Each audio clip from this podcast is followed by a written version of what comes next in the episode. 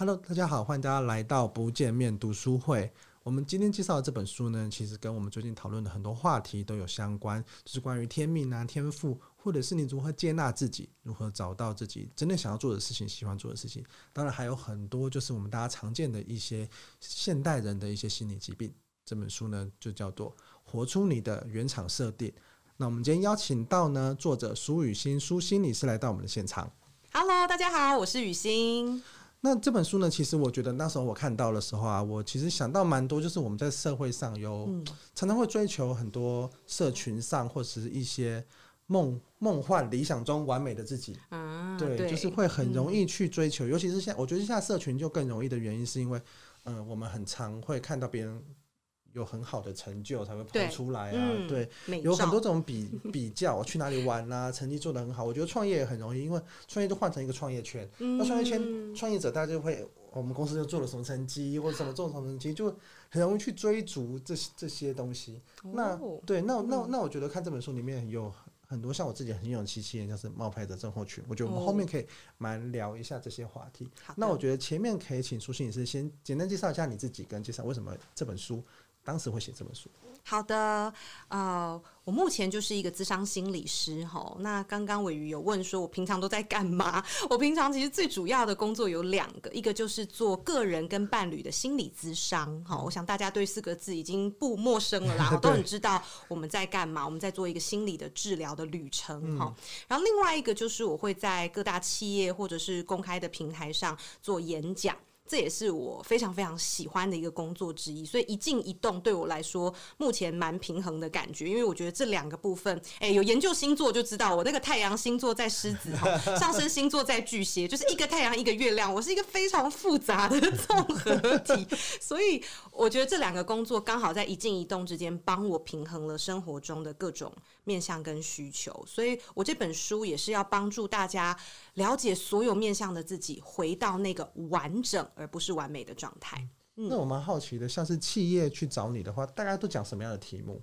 哦，企业最常讲的题目目前有三个，第一名就是身心平衡。哦，因为他们压力 很大，他们压力非常的大。然后，当然，公司希望我们去，也不是让大家软烂在那边，哦，是你可以找到一个平衡的状态，然后呃，得到你工作上的高效能。我想每个工作者也都希望自己工作起来效能很高，然后做出来的产品很好等等的。所以，这种身心平衡的课程是目前第一名。然后，第二名呢，就是职场的沟通术哦。啊、嗯，因为什么上对下啦，哈，向上管理、平行管理、向下管理，每一个人都很头痛，嗯、而且大家都觉得做事不难，嗯、难的是做人，的所以这件事情就很需要沟通的技巧。那沟通技巧又因人而异嘛，因为有些人会觉得啊，我很喊蛮恭维啊，我很内向，那难道我就学不会沟通吗？完全错误哈。内向的人有内向的沟通大法，所以这个就是我常常在职场跟大家分享的前两个主题。嗯、那第三个集起之秀，可能很很少人知道，就是现在最常讲的主题就叫职场暴力。好，这怎么说？职场暴力有四种。好，第一个就是肢体嘛，肢体其实还算少的，很少人在 台湾，台湾很少，很少打人的，对，没错。然后第二个呢，就是言语。第三个是心理，这两个就非常的多。心理上是什么？心理上，比如说排挤，或者是虽然他讲出来的话一点脏字都没有，但是他就是让你有威胁的感觉。我举例好了，我以前有一个老板，他曾经就对我说过一句话，你们大家听听看，你们觉得这有没有暴力？哈，他就跟我说：“雨欣啊，哎，我最近发现你工作都蛮惬意的哈，啊，没关系，没关系啊，你就慢慢来啊，照你的步调啊，哈，反正你这个职位，哦哟。”想要做的人排到外面忠孝东路四段喽，哈，那你慢慢来没关系。大家听了觉得怎么样？我感觉你学的很好。他就是这样说，而且脸笑笑的。那我们就会觉得，以前会觉得，嗯，那可能真的是我做不好，嗯。但是现在就有可能，这个老板其实就踩到了职场暴力的界限。OK，那第四种就是性骚扰，哈，也越来越多。比如像 Me Too 的活动，嗯、也让我们开始认识到，哎、欸，原来很多的行为，呃，言行举止都会侵犯到性骚扰。嗯，我觉得这七个找你们去里面讲这些题目啊，其实跟你过往的背景也有相关，对，对不对？是，因为我看你的经历是，你不是一开始就是一毕业就做职场心理师，对，对，你还有做过在企业，嗯、那你这。之前做过什么行业？那你是怎么样子转入这一行的？因为我觉得像我同事或是有很多人，他相信对于心理考心理所啊，或者是当智商心理师有蛮多的好奇跟想要尝试做这件事情。那你是怎么做的？为什么要笑成这样. 因为我们同行最近都在讨论说，那个考心理所的人数逐年暴增嘛，就表示我们这一行真的是近几年大家最夯的一个行业。可是我们就会在里面的人就会一直想说，你们为什么要跳下这个火海呢？这是一个火坑，不要进来。是一个火坑，对。好像我同事听到这一集之后就打消这个念头。有热情的话还是可以啦，嗯、但是也许我可以说说看，就也许跟大家想象的不一定一样。好、嗯，我可以。给一些我们在里面的人的看见哦。那我先说为什么我当时会变心理师好了。其实我十八岁就开始工作了啊。我有念大学，但是我在大概大一大二的时候，我就进入了演艺圈的经纪公司。嗯，那个是我的第一份工 作。进入演艺圈，对对，就是就是做练习生啦。现在大家应该知道这三个字的意思。做练习生啊，嗯，就是是真的不是去经纪公司，是真的要培育成当艺人。哎，对对，就是当练习生。然后我们每天呃早上。都要去报道，然后开始上礼拜一跳舞课，礼拜二唱歌课，礼拜三采访课，礼拜四穿搭哦，就每一天都有课程，嗯、然后就找一些线上的艺人啊，或者是专业的老师来教我们这样。那我们每天去上课，其实都很开心哦。但是，呃，我一踏进那个教室的第一句听到的话，永远都是苏雨欣，你怎么还那么胖？苏雨欣，你是不是在？你不是有在减肥吗？你怎么还是这么肥？哈，你这样上电视，没有人会喜欢你。就是每天听到的都是这样。啊、真的，的。对，而且伟云，你不要看我现在这样，我当时比我现在大概瘦十公斤以上，十几公斤。真的，现在也很瘦，不要这样。谢谢。所以你们就会知道，他的标准是很夸张的。啊，可可能真的是为了上电视，对，镜头真的会让你看起来比较胖一点点。对，没错。所以那个时候，大家对于瘦的标准，甚至比现在更严格。哈、嗯，那。所以那个时候我就感觉我在演艺圈的这个生涯是不受欢迎的啊，除了身材之外，是因为那个人关系。有可能就整间公司的氛围，然后除了身材之外，还有另外一个，我觉得我的原厂设定是被否定的，就是我的性格。嗯，因为我在表演上，呃，我喜欢那种欧美派哦，然后所以我的表演通常都很有张力。现在大家已经蛮喜欢这个路线了，可是你要想想啊，十几年前哦，那个年代还是很日系的啊，女生的标准就三个字嘛，傻白甜，对，然后他们就会说。你也算蛮白的，那个傻跟甜部分，你可不可以加强一下？这样，啊、所以他们就希望我不要那么精明，看起来不要那么看咖。啊，问你问题的时候不要哦，马上就是对对对哦，就是口若悬河这样，可不可以啊？我不懂，我不知道，哎，就是可不可以装一下这样？Okay, okay. 所以那时候我就觉得我的整个人都被否定。即便我自己对于表演是有很大的热情，可是这些热情就慢慢在这些否定当中就被磨损光了哈。嗯、所以我后来就默默的退出演艺圈。虽然我还有继续在做主持这件事情，因为主持就很妙，它比较看实力啊，然后比较适合我这种口若悬 河的个性，也比较需要啦，就也比较需要像一直讲话或是炒热气氛啊。对对对，所以我还是有在做主持，其他就没有。然后大学毕业的第一个工作。其实那时候我还想继续只做主持就好，但我妈不准。你知道，爸妈还是偶尔会出一些意见，就是他看我平常就躺在家里哦，散散的没事做，就说你是不是应该要出去上班？我说有啊，我这这个月就主持了五天呐。然后其实这五天就比一般大概上班族的薪水可能就要高了。但是我妈她就觉得你这样不正常，她希望家里的麻烦，对，她希望 我可以每天就是朝九晚五，好像过一个正常普通人的生活。所以我那时候就看看我旁边的同学都在干嘛，我发现大家都在金融业，嗯，我就进去金融业就应征了一个公关的职位，是，嗯，也算跟我个性比较相符啦，嗯，所以我就开始做，那做了。五年之后，其实就发生了两件事情，最后是真的把我推向心理咨商的路。好，所以这两件事情分别跟跟大家分享一下。就是如果你人生中有发生低潮，那个真的是你的礼物，你一定要去好好的辨识出来，不要被这个低潮吓到了。哈，第一件事情就是真的，我在职场遇到了一个职场暴力的事件。我就被我同部门的几个同事联合起来排挤，好，就是他们会跟我的老板、往上的老板说一些莫须有的闲话，是，就是比如说我进到办公室，只要没有笑，他们就会去讲说，哎、欸，予昕一定是跟他另一半吵架哦，EQ 很差呢，什么什么的，就是讲这种真的是闲话的闲话。然后主管因为不认识我嘛，他就会相信这件事情，所以久而久之，他对我的 support 就没有那么够，哦、所以我在工作上也会磕磕绊绊的，就是遇到很多障碍这样子。嗯、所以那时候。我就开始过得很痛苦，也没有什么在公司里面没有什么支援哈，那我才开始去思考说，OK，我真的适合做这一行吗？还是说有没有我更想追求的事情？然后这时候就发生了另外一件事情，就是我一个还蛮好的朋友，他跟我说他想自杀。然后那个时候完全没有这些心理学的知识背景，我就是一颗真心陪着他，然后就问他说发生什么。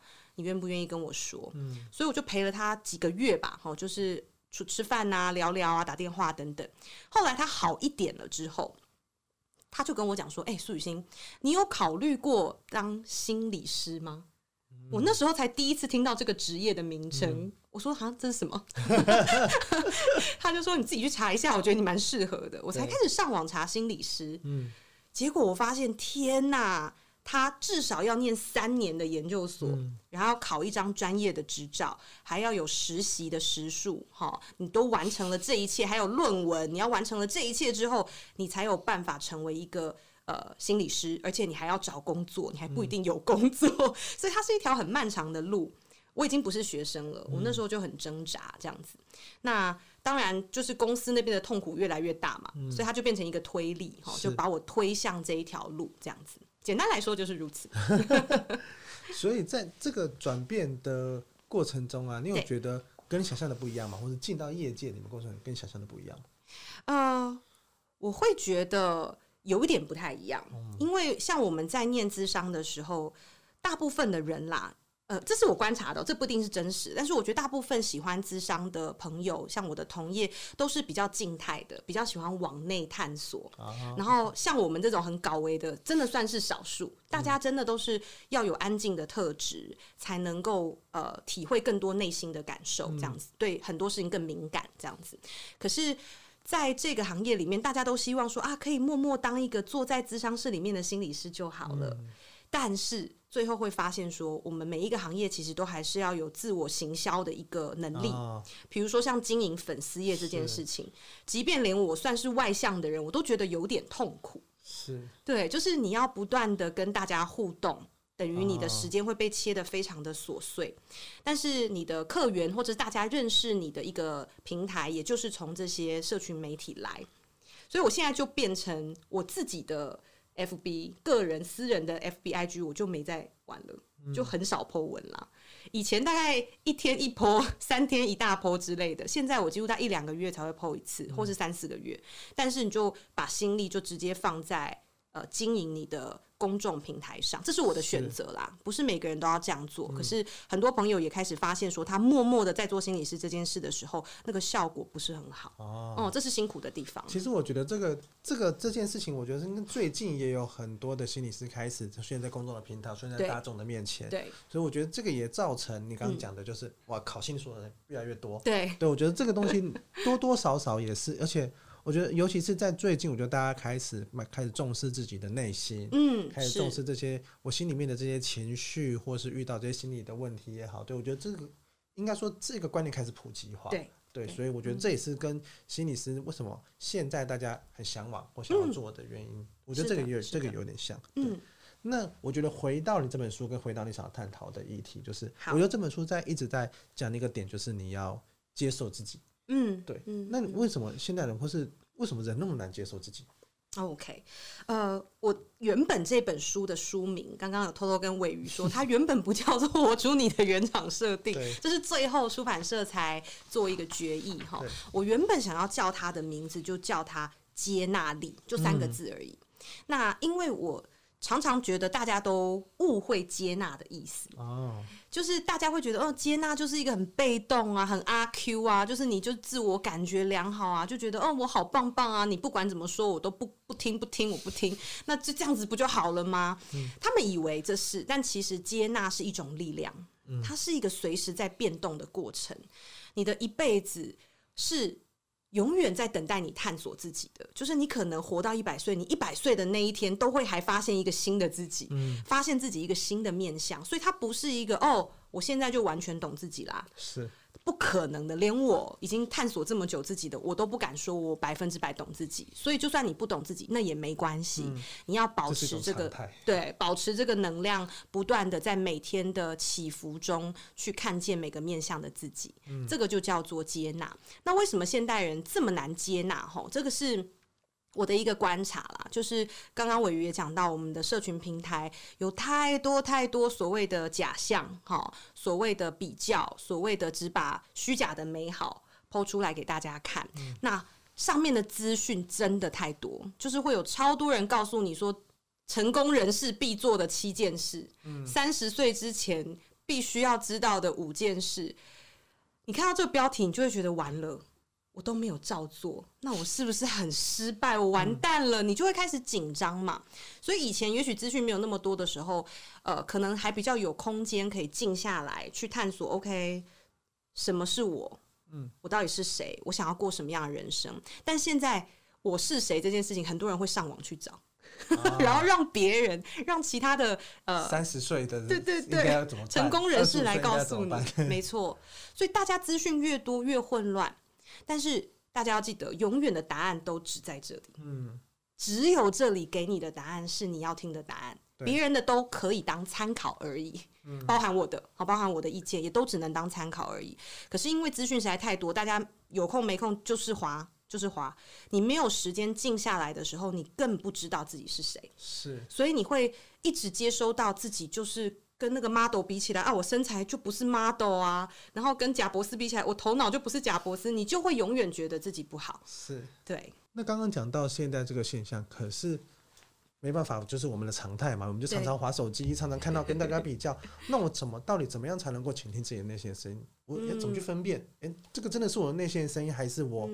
嗯这个是假象告诉我的，就是我要怎么样去辨别这件事情。嗯嗯嗯，哎、欸，我有一个 YouTube 的影片，欢迎大家去收看哦。嗯、因为最近，对对对，好、哦，他他就是说如何分辨大脑跟内心的声音。嗯、因为很多人都会说哦，listen to your heart，可是我都一直 listen 啊，但是里面很乱，一堆杂音，太多声音，那我到底要听谁的？这样，嗯、所以我就是帮大家整理出来内心的声音跟大脑的声音的差别。嗯。那其中有一个很重要的就是，呃，大脑的声音很有分别心，它会二分法。比如说，它会告诉你这个是好的，那个是坏的，嗯、这个才是成功的，这个叫做失败的。哈，但是内心的声音它是合一的，就是它会告诉你说，无论什么样的经历都是中性的，你只要纯然的去体验它。所以，大脑的声音会让你比较焦虑，哦、就是比如说你应该要去做这件事，你现在就赶快去做。不然就完蛋了。嗯、类似这种声音绝对是大脑的。嗯，那内心的声音就会相对来说比较平静，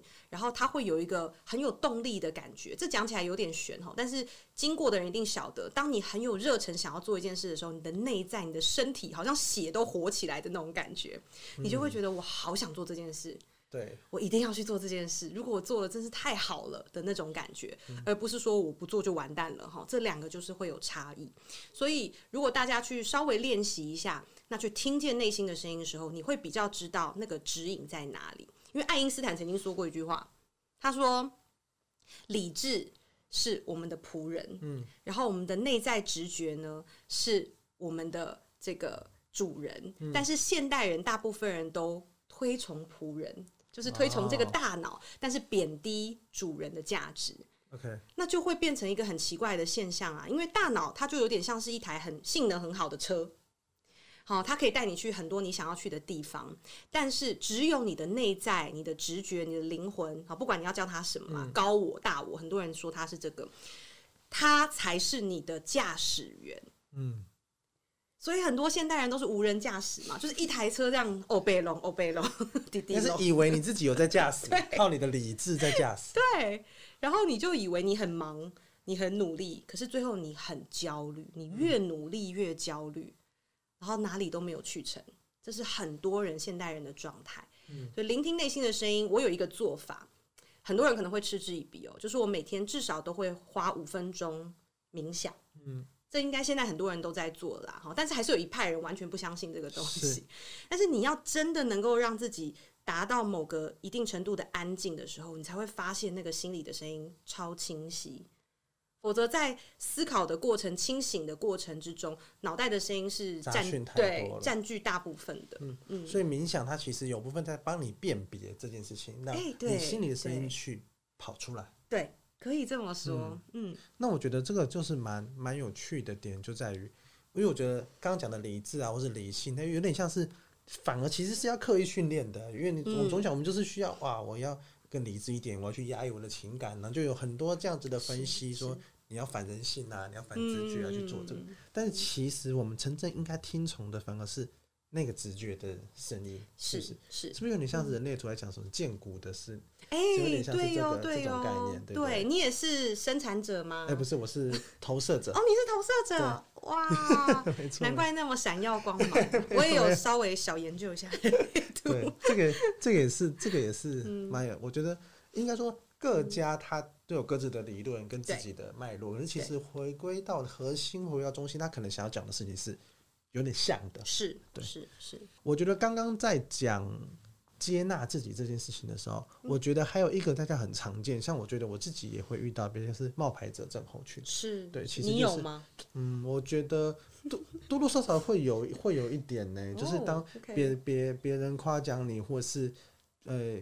就发生什么好的事情的时候，有时候你会，嗯不一定那么敢讲，会不会觉得说啊，我讲出来好像别人觉得我骄傲，或者是会不会被别人发现？其实，哎，会有些下面看完之后觉得说，哎，好像你也没有真的那么好啊，你干嘛把自己讲的那么好？我觉得都会有这一种这一种心理的状态。OK，那这是到底是什么样子产生的？好，呃，大家可以稍微分辨一下哦，不是所有人都有。冒牌者症候群那么严重啦，哈，因为我们东方文化比较讲求谦虚，哦，所以当有，对，当有人说，哎呦，玮瑜你真的很成功哎，你创造这个哇，身先实书了不起，嗯，然后通常我们都会说啊，没有啦，就运气好啊，大家都很帮忙，有没有？嗯，但是你要看的是你内心真正的状态，因为。当你在讲说啊，没有啦，很幸运啦，你内心是觉得真的，我很为我自己感到骄傲，嗯，你就不是冒牌者哦。可是很多人他嘴巴上说啊，没有没有没有没有这种事情，还好，这只是运气。然后你内心甚至很想逃走，你觉得不要再称赞我了，这这不是真的，我不想要再听到这些东西，我觉得很痛苦哈、嗯。这个才是冒牌者症候群真正的内心状态、哦，所以表现出来可能都是谦虚，对，但内心的状态大不同。请大家去感受一下。这个是真的。呃，像像我可能没有到想要逃走，嗯、但是也是会觉得说，哎、欸，好像有点被称赞，有点尴尬啊。Oh, OK，对对对.或者是觉得说，嗯，嗯好像，好像好像好像不不不不要把焦点或是目光放在我身上，我就会有、oh, 会有这种感觉。OK OK，对，这是这样这样有有有有一点有一点类似，对，有一点类似。然后冒牌者症候群有另外一个特征，大家也可以感受一下，就是你们会不会有永远追求不完的目标？哦，可能就是比如说，你成立了一个生鲜食书之后，你就觉得啊，就这样而已啊，也还好。那我是不是要再成立一个更大的，哦、或者是明年要怎么样，营收要更大更高？你永远不会觉得现在这样子是好的状态，是好的。我觉得，我觉得会耶，因为我我我自己在前阵子有在另外一个节目叫《L 好疗愈》，跟熊仁谦有聊到这个话题，嗯、就是我自己在讲，嗯、呃，我之前的。座右铭叫“生活是一场修行”，嗯，对，那我就觉得说哇，我要不断的修炼，就好像怎么样都不够，嗯，就是有一个更好的状态在那边，嗯。对，我必须要不断的休息。对，但是我在这一两年，我觉得我心态有点转变，因为我觉得这东西反而不止害到我，有时候会害到我身边的人，嗯，会觉得说好像哎，欸，因为我们我们团队可能做了好好不错的东西，不错的目标，但我也不好意思讲，我会觉得说哎。欸好像也还好，就是我们要再往更好的地方去。嗯、对我想象，我都会一直有这样，那导致大家也会一直疲于奔命的状况，就是影响到整个团队的时候，那我就觉得说，好，那我可能必须要做一点心态上的调整。嗯，对，所以我们最近开始在做像这样子的调整，试着把一些大家真的做得不错的成绩，试着去看看到这些比较好的地方。我觉得那是我自己心理上在在有意识到这件事情做的调整。要不然之前其实我觉得真的都会像这样，就是哇。要是不断的追目标，对，其实蛮辛苦的。是，那刚刚伟瑜有问到说他是怎么形成的嘛？吼，呃，我觉得大家应该都非常有共感，就是我们从小的升学制度哦，就是让所有人，我可以说是所有人哦，百分之百所有人都觉得自己不够好。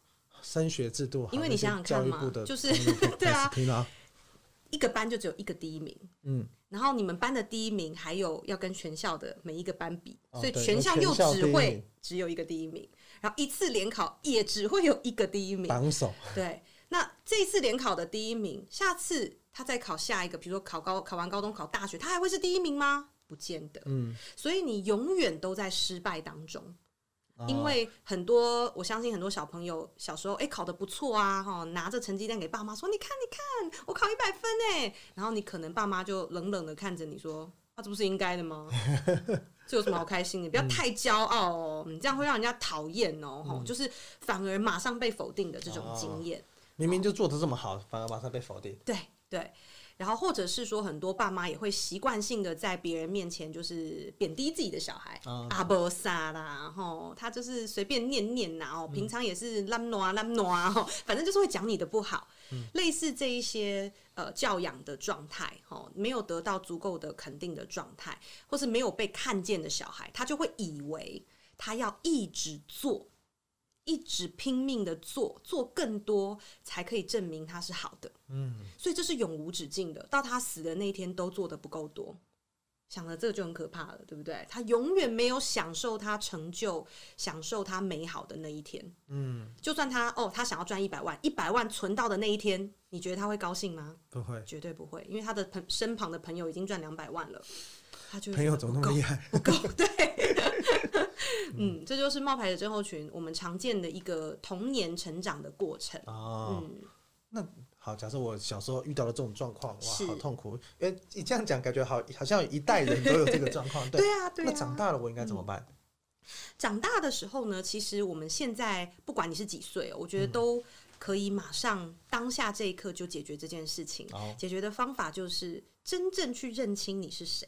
嗯，就像刚刚鮪鱼说。你以前的座右铭是“生命是一场修行”嘛？吼，但是我刚刚马上就有一个感觉说，哇，那我的座右铭就是“生命是一场体验”。嗯，它完全没有所谓的结果。OK，它。全部都只是过程，全部都只是当下的体验，过了就过了，嗯，成功也就是过了，嗯，然后你认定的失败也就是过了，那只是这个体验留下来给你的是什么？嗯，就是让我们来认清楚自己是谁。比如说我在金融业算是大家眼中失败的经验嘛，好落荒而逃啊，觉得那边完全不适合我。可是这个经验让我认识到，哦，原来我蛮适合自己一个人工作的。就是进入大企业这件事对我压力很大，嗯嗯，然后或者是说，原来我蛮适合做呃人际的这个交流互动，像心理师这样治疗的工作，嗯，而不是去卖东西，而不是去呃就是像公关这样子哈，就跟大家挨瞎子 social，这个不适合我等等。所以你说这个金融业的经验是失败吗？我从现在看来完全不觉得，是它就是一个体验，来让我认识自己。然后失恋也是啊，你跟这个人离开的时候好痛苦哦，再也找不到更好的人了。可是你从这一段经验，你认识到原来我谈恋爱是长这样，嗯，原来我见不到他的时候会心急如焚，打一排通电话，夺命连环 call，原来我是长这样。嗯，那这就是让你体验到你内心的不安全感，等着被你疗愈。哦，对，所以每一件事情都是一场体验，这个就是你存在的真正面貌。嗯，那就去认识他。然后它是一个永无止境，你可以体验到你离开这个地球的那一天，嗯，都可以继续体验，嗯，所以冒牌者症候群，他就是觉得自己冒牌货嘛，对，可是每一个人都。独一无二的正牌货，没有人可以当你，你也不可能。所以那个冒牌到底冒的是什么？其实有点莫名其妙。是啊，是啊，就是他永远都觉得自己拥有的这些美好是不是不值得的嘛？的他觉得他不值得，嗯，他觉得他是好像戴了一个好看的面具，大家只看到他的面具。嗯，像很多人谈恋爱的时候也是会说，他是不是只喜欢我的外貌？哦，他是不是只喜欢我有钱？他就没有办法相信这个另外一半是真心的爱自己。嗯、很多人在感情上有冒牌者的现象。哦，嗯，了解了解。所以其实以这样来看呢、啊，我觉得一看我看这本书里面谈的概念，就是其实活出你的原厂设定，它其实要让你是活得完整，而不是活得完美，是，对不对？是，因为完美就感觉上也是有一个目标，嗯，然后甚至这个目标你追到，你会又想要再定下一个目标，对，没错。但是完整就是接受当下现在的你的这个状况，是是不是是。这跟我们最近也是很红的一个主，这几年啦，断舍离也非常相关。嗯，因为大家却发现说，买更多的东西，名牌啦，或者是更多的有的没的，并不会让我更快乐。嗯，可是反而我开始断舍离，我留下真正需要的东西的时候，那个就是完整的感觉。你会发现，你其实没有需要那么多。对，然后那是让生活更轻松的。所以完美是抓。你往外抓非常非常多成就啦、功名啦、美貌啦等等，但是完完整是放下。嗯，当你放下，甚至衣服都脱光，有没有？你完全跟这个大地融为一体的时候，那个就是你啊！你不需要任何的包装的那种感觉，你会觉得好轻松、好自在。所以它是一个完全不同的方向。蛮有趣的，因为像是我之前看那个《怦然心动的整理术 》，它其实就是说，你去摸这个物品，你对它有没有心动的感觉？哎，有你就留下，没有你不要管它多贵，你不要管它，哎，这个是谁送的，或是有什么回忆？就是我觉得他讲的可能也是一种这样子的一个一种一种状态，就是哎，这东西它真的对你有意义，或是你觉得它值得留下，你才把它留下。要不然的话，它再贵，或是你它就只是挂在那里的一件衣服，对你可能因为我觉得有遇到那种。我搬家的时候，我那个曾经买的超贵的鞋子，但完全没有穿，哦、就是放在那边，然后可能放到你都忘记了，因为就是你也不好意思，你也不好不敢动它，就觉得说，哎、欸，这个那么贵，我久久穿一次就好。但是它就塞在鞋、嗯、鞋柜的深处，就会发生这种，就会发生这种事情。对，嗯、那是当时为什么会想买？哇，可能它是限量版，哦，哦，你很喜欢，对你当时觉得很喜欢，然后花了大钱把它买回来，但是不动它。嗯，我就觉得说这样这样子一种心态，确实是刚刚讲。断舍离，对，怎么讲到这里？哦，我插个插个题外话，我有一个朋友，他就是囤物症患者，他非常喜欢购物，然后或者是拿一些别的东西放在家里，他觉得总有一天会用到，这是囤物症人的心。然后我就介绍他看那个断舍离的相关书籍，然后也是说，哎，你就碰着他去感受那个有没有怦然心动。他就回我说，他每一个都怦然心动。我说不可能，这就是他分不清楚，他那个不是心动。他那个是焦虑啊，他那个是不安全感，他就是没有分清楚，说那个是大脑告诉他说你丢掉就完蛋了，嗯、这个哪一天会用到你就是浪费等等，而不是真心的觉得哇，我好爱他哦，嗯、他跟我好适合的那种感觉，包含情人也是哦，他还有没有让你怦然心动，还是你只是习惯积乐？哦，这也是要注意。这这，我觉得大家确实是很难去这样子分辨，嗯，对，因为。嗯可能生活也过得很快，要是有有时候你可能有点怀疑，但是也可能日子过去，想说哎就算了，对啊，我觉得会很容易发生这种这种状况。嗯，对，嗯、所以我觉得这样听起来感觉独处是很重要的。对，你要有时间给自己独处，去静下心来，让自己慢。可能不是说你一定每天要这么做，不是说你这样你就突然跑去乡下，也不是，而是我觉得 给自己一段时间去倾听，跟自己对话。我觉得这个东西是重要，而且。现代人又更难的原因是，上个厕所你都会滑个手机。哦，对耶，对你比较难有这样子的状况，对不对？嗯，我觉得那要刻意的安排。比如说，像我就开始练习，因为哎，大家都手机手机成瘾了，然后你我都是，嗯、但是我就会刻意的练习。比如说，嗯，我早上起来，我就第一件事不拿手机，我就特别去买个闹钟。嗯让他不要是按掉手机的那个闹，因因为你接下来就会开始划手机，嗯、开始划你的脸书等等的，嗯、所以我就是买闹钟。然后第一件事起来就是先动一动身体，或者是呃站在镜子前面问问自己说：你今天想要度过什么样的一天？哦，或者今天你想做一件什么事，让自己是满足的、幸福的？嗯、好，就是问问自己这些重要的问题，定掉你一天的这个情绪基调。这个很重要，哦、很多人对很多人都是让手机去影响他一天的情绪基调，嗯、因为你打开你不知道会看到什么讯息，哦、可能你一打开，哇塞，那个车祸的消息，对不对？对哇塞，整个爆炸，你那一天绝对是受到影响，你没有办法冷静思考，嗯、或者是你打开，哇塞，你看到你的好朋友赚了大钱，买了名牌包啊，你。怎么还长这样？你怎么还过这样？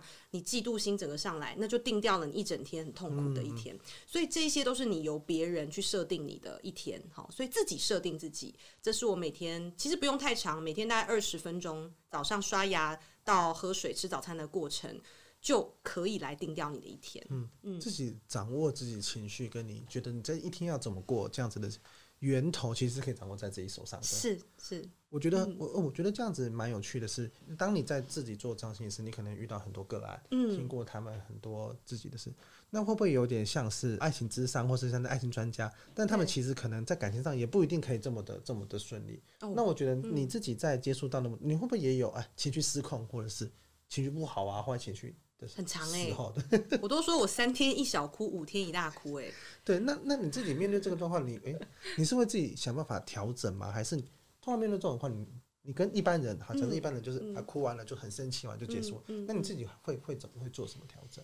嗯，如果硬要讲说学了心理智商之后我有什么不一样，就是我现在变成非常允许我各式各样的情绪发生。哦以前的我也是会哭，嗯，心情不好哭。可是我哭完之后，或者是比如我嫉妒别人，我嫉妒完之后，我就觉得自己好讨厌哦！我为什么要为这个哭？为什么要为这个人？为什么要嫉妒这个人？这样我不就输了吗？哈，我就各式各样不允许我现在当下的发生。嗯，可是我现在一样也会因为哦，好嫉妒哦，那个我没有，或是为什么他那么成功，或者是好难过，我怎么这么糟，很低潮等等，我还是一样有这些情绪，但我没有情绪后的自责。我没有啊、哦，这些检讨反而是没有的，就没有。嗯、然后我就可以停留在这个最初始的情绪当中，去花一点时间宣泄它、清理它，然后倾听它。情绪有一些话想要跟我们说，它不会没来由的出现。嗯，它一定有他想要渴望的东西，他的需求没有被满足，或者是没有连接到爱的感觉等等。情绪通常都是因为这些原因，哈，没有得到重视等等。所以去理解自己这些需求之后。很奇妙，一样，你的心灵会自动告诉你下一步该怎么走。哦。可是如果你的情绪你压抑它、否定它、觉得它不好，把它关起来，你心里的声音跑不出来，就跟冥想一样，哦、你一定要让它清空。嗯。不要去卡住那个情绪，很多情绪都是我们自己去卡住的，我们自己定义这个情绪不好嘛。是。你就把它卡住。就想要用理智去压住它。对对。所以有时候我大概一个月一次吧，而且我觉得女生蛮好，有月经。你知道月经，它那时候会好像打开你身体的一些通道，它会让你的情绪是放大的，释放，对，更容易被释放。所以我就会运用那一天，然后我就会那一天，比如说我就在家里，然后就布置的非常的温馨，然后想哭的时候，我就让它大哭出来，然后我就开始打字记录我现在内心的所有感受。那很多我的灵感，比如说写书的灵感，或者是呃工作的灵感，包含我对一些人事物的新的见解，都是那个哭完之后马上跑出来的，当天不夸张哦。我的下一本书的名字就是在这个哭完之后写出来的。情绪给你的灵感是啊是啊，清空了你就听得到心灵的声音了。嗯，嗯那你会觉得说，哎、欸，你现在在做的这些事情呢、啊，嗯嗯、是？你喜欢做的事情是你的天赋吗？你会这样子去形容这些吗？嗯、或是你怎么去看待天赋这件事情？因为我们前阵子才谈了一本书来讲说，天赋就是你喜欢的事情跟你擅长的事情的结合嘛。对，对，会有很多像这样子的说法。那你自己怎么看待这件事情？嗯嗯，之前有一个日本的作家，他发明了一个东西叫 ikigai，哦，对，叫意义感嘛。哈、嗯，他说天赋其实是四种东西的交集。哈。第一个就是你喜欢的事嘛，第二个是你擅长的、有成就感的事，嗯、第三个是别人愿意花钱请你做的事，嗯、好，有经济价值，对不对？第四个是这世界需要你的事。嗯、那这四个事情的中间的交集，那一件事情就是你的天赋。嗯、那我觉得这个东西。啊、呃，这个表格不太容易填，对，因为你还要了解哇，现在市场 脉动是什么？到底谁愿意花钱？其实这个对这个现在世界需要什么？哇塞，这个有点难。当然，我觉得多看书是有帮助的，嗯、就是诶，生鲜时书就很棒哈，很介绍很多很多时下的一些新观念，都打开我们的脑洞。嗯、而且现在很多的职业都是我们自己发明出来的，对自己定义的，对不对？嗯五年前谁知道？十年前谁知道 YouTuber 可以赚这么多钱，对不对？所以其实玩直播主啊，什么对这些都比较难，那时候比较难想象，根本想象不到。所以未来的职业更是我们现在想象不到的，所以不需要去想，不需要去想说哦，现在什么职业最行？嗯、哦，心理师最行，那我就要变心理师。你要先感受自己。对于心理师这个工作，假设啦，心理师是你想要的话，去感受你你在那个情境里面，你是有热情的吗？嗯，你每天面对所有的人，他们是来跟你吐苦水的哈，他们是来甚至很重复的一件事情讲一百遍的，你可以接受吗？而且心理师不是给建议哦，心理师是要陪伴，嗯，让他找到自己的答案，而不是跟他说答案在这里。哦、对，对，所以那个耐心你有吗？还是你会觉得好烦哦、喔？其实我没有那么想听别人讲话。我朋友跟我讲三遍他失恋多痛苦，我就不想再接他电话了。接受别人情绪也不是一件容易的事情。是是，你自己要够稳定，你自己的那个容器啊，像我们我常说，我们心理师就是容器，我们去装这些人来的东西。假如你这个容器里面已经有太多自己的情绪，太多自己的议题，你是装不下的。嗯你你的议题甚至会跟来访者的议题打架，嗯，你就会很痛苦。甚至你会痛恨来访者，讨厌他，觉得他很烦。那个通通都不是来访者的问题，是你的问题。嗯，所以心理师要做这件事情，要做非常多个人的修炼跟功课。嗯，这个是你想要做的吗？嗯、所以大家就要想得很清楚。好，那我会觉得第一步啦，不要讲的那么难。我觉得第一步最简单的，还是去发现什么是让你哇全身都好有感觉，你就想要去做。嗯。这件事不一定要马上跟钱有关系哦，像很多人他就会跟我说，他像我有个个案啊，写在书里面，他真实的个案，他就跟我说，我没有专长，我没有擅长的事，他一直否定这件事，然后他也觉得没有人会请他，因为他懒懒散散的，然后什么都不会，从小就被他妈妈说不路用，吼，书也念不好等等的。后来我就一直询问他，那他做什么事的时候，至少有一点点开心的感觉，或做完你有开心的感觉，他就跟我说打扫。我说：“哎、欸，打扫你怎么打扫？哦，他就开始很有热情了。他就说他就很会收纳，啊，什么东西他都可以马上找得到啊。”我说：“哇，这件事我做不来，我就是还蛮乱的那一种。”对。后来这个个案他就成立了自己的网络清洁公司，嗯，他现在做的非常好。然后他因为很懒嘛，所以他就也请很多那个志同道合的人一起来做，他也不需要一个人每天一直去做这件事。那真的很困难的。Case 再交给他做就好，因为他很有那种清洁的热忱，哦，研究各种清洁用品这样子。所以任何事情不要去小看它，只要它是能让你心里有火花的，嗯，就要去抓住。那很多人就会觉得啊，我就没有火花。这样这样子的朋友，我就要鼓励你们去多多的体验，对，先去体验，然后不要去预设立场，不要觉得说。我现在去学做饼干啊，又卖不了多少钱，嗯、做这个没用啦，哈、嗯。或者是我现在去学个画画啊，我也画不出什么毕卡索，没用啦。先不要预设立场，就去做就对了。因为你也许去学画画，虽然你对画画没兴趣，嗯，但你认识了一个朋友，他跟你说：“哎、欸，我在这边说书啊，我觉得很开心。啊”你就觉得这好像是你的热情，对不对？嗯、就是开拓你的视野而已。嗯，其实我觉得这个东西跟我，哎、呃，我们开那么多元的课，我觉得也某部分也是希望大家可以多来学。哎、欸，我可能想要认识这个老师，想要进入这个领域，很难突然间去插入另外一个领域。那你可以先来听课，哦，然后现在上这些初阶的课，你就可以了解啊，这好像不是我喜欢的，是那这或者这个是我很喜欢的，是那我之后就想要转职进来。对，所以我觉得这个体验这件事情，多上课啊，多去看这些新的内容、新的观点，它是真的是有办法帮助你去了解。你到底是不是喜欢？因为我觉得想的都会有一点距离，有落差。对，你没有真的去做，嗯、没有真的去体验，是有时候很多东西是感受不到的。没错。嗯，那好，我们今天聊了这么多，就是哇，你第一本书的这些讯息嘛、嗯。那我想，你有没有？你这本书大概写了一年多了。对啊。那你有没有在思考？有没有在思考你的下一步？还是在思考？哎、你下一本书有什么方向可以跟读者分享的呢？我可以偷偷透露啦，嗯、因为。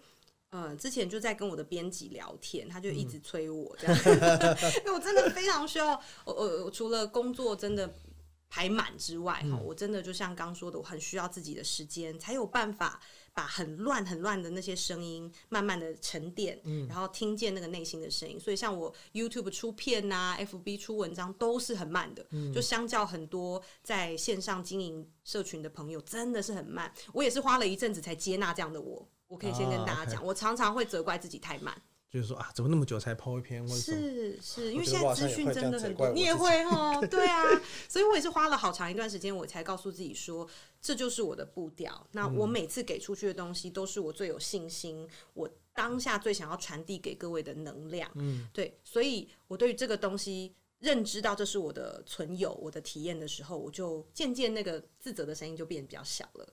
好，所以下一本书呢，我就在跟编辑聊天，我又不太知道，因为第一本也是我跟编辑聊出来我想要的一个路线跟内容。那第二本在聊天，他就说：“那你还有什么你比较专长的？”嗯，然后我就觉得“专长”这两个字好妙哦。